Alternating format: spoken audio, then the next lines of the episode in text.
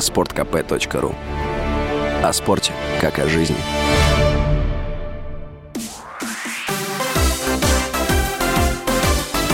Новости спорта. Петербургский СКА одержал победу над пекинским Куньлунь Ред Стар в домашнем матче чемпионата континентальной хоккейной лиги. Встреча завершилась со счетом 7-2. СКА лидирует в турнирной таблице западной конференции. Куньлунь идет десятым.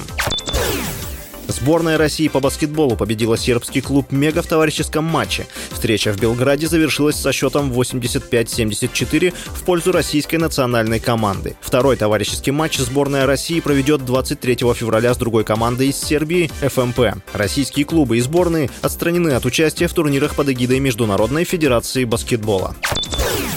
Аргентинский нападающий Лионель Месси заслужил приз лучшему спортсмену года по версии Laureus World Sports Awards, считает испанский теннисист, 22-кратный чемпион больших шлемов Рафаэль Надаль. Накануне Laureus опубликовал список номинантов на звание лучшего спортсмена 2022 года. Эту премию сравнивают со спортивным «Оскаром». В номинации «Спортсмен года» помимо Месси и Надаля включены нападающий Пари Сен-Жермен и сборной Франции Килиан Мбаппе, двукратный чемпион Формулы-1 голландец Макс Ферстаппен, олимпийский чемпион в прыжках с шестом швед Арман Дюплантис и американский баскетболист Голден Стейт Стефан Карри. С вами был Василий Воронин. Больше спортивных новостей читайте на сайте sportkp.ru Новости спорта.